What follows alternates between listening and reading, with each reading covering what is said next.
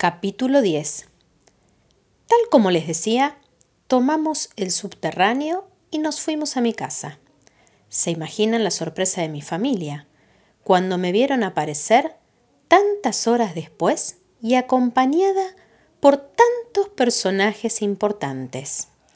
Mi tía Clodomira les dio la mano a todos y al rato volvió a darles la mano a todos, repitiendo encantada. Mucho gusto, mucho gusto, mucho gusto, mucho gusto. Mi hermano Roberto dijo, estamos fritos. Papá los invitó a sentarse en el aire y corrió a la cocina a cebar mate para las visitas. Mi mamá me llevó a un rincón para hablarme en secreto. Nena, me dijo, tenemos que dar una fiesta, ya que trajiste a personas tan jacarandosas. Pero mamá, le contesté, ¿cómo vamos a dar una fiesta si estamos todos tan tristes? ¿Tristes por qué? preguntó mi mamá que está siempre en la luna. ¿Cómo por qué? ¿No ves que no hemos podido encontrar a Dailan Kifki ni al bombero?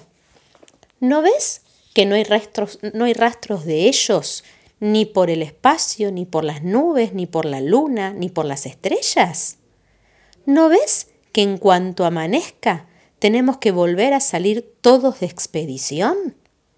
No importa, ya aparecerán, me contestó mi mamá.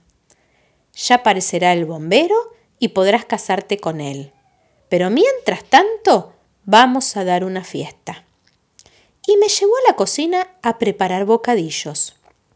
En mi casa no había comestibles suficientes para tanta gente. De modo que tuvimos que utilizar un poco del acerrín que había sobrado de la cataplasma de Dailan Kifki y cortar algunas hojitas de lecho y malbón para comer con pan. Servimos los bocadillos mientras mi tía Clodomira encendía las luces y ponía en marcha el tocadiscos. Era necesario que los invitados bailaran y se distrajeran para disimular la falta de muebles. En fin, comimos bocadillos de malbón, tomamos mate, naranjín y agua fresca y bailamos toda la noche. Debo decir que como la noche era larga, en un momento dado se acabó la yerba y el naranjín. De modo que mi mamá me mandó a preparar un poco de agua de la canilla con acuarela Realmente parecía naranjada, aunque el gusto no era muy rico que digamos. En lo mejor del baile, la vi a mi tía Clodomira charlando en un rincón muy entusiasmada con el comisario. De modo que no me extrañaría que mañana o pasado se pusieran de novios.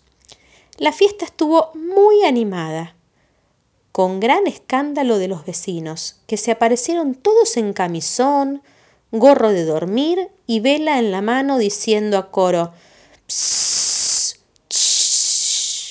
Pero cuando se enteraron de que en realidad no era una fiesta, sino un alto en medio de una peligrosa expedición de rescate de Dailan Kifki, decidieron quedarse y luego acompañarnos.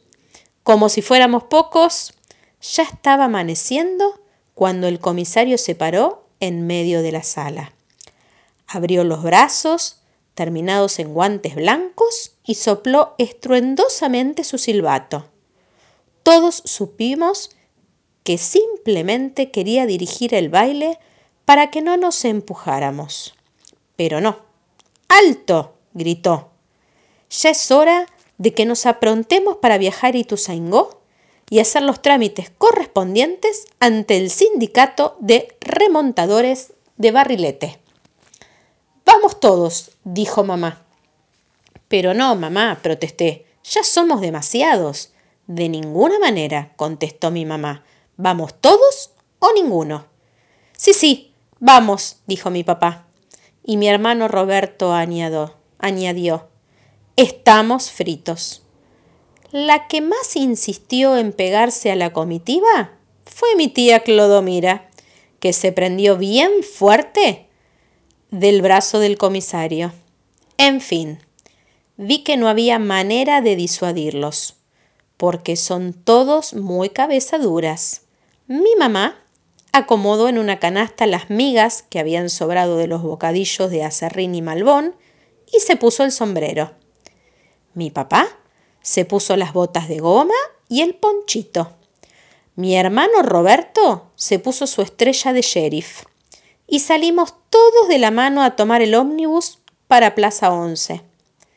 Teníamos mucho sueño y estábamos cansadísimos de tanto bailar de modo que parecíamos borrachos, les aseguro. En el ómnibus nos quedamos todos dormidos. ¿No se imaginan cómo roncaba el intendente y cómo se le ladeó el sombrero a mi tía Clodomira? El conductor tuvo que despertarnos gritando Plaza Once. El chiquiti secretario se había quedado dormido en los brazos de mi mamá. Bajamos todos muertos de vergüenza y fuimos corriendo a tomar el tren para Ituzaingó.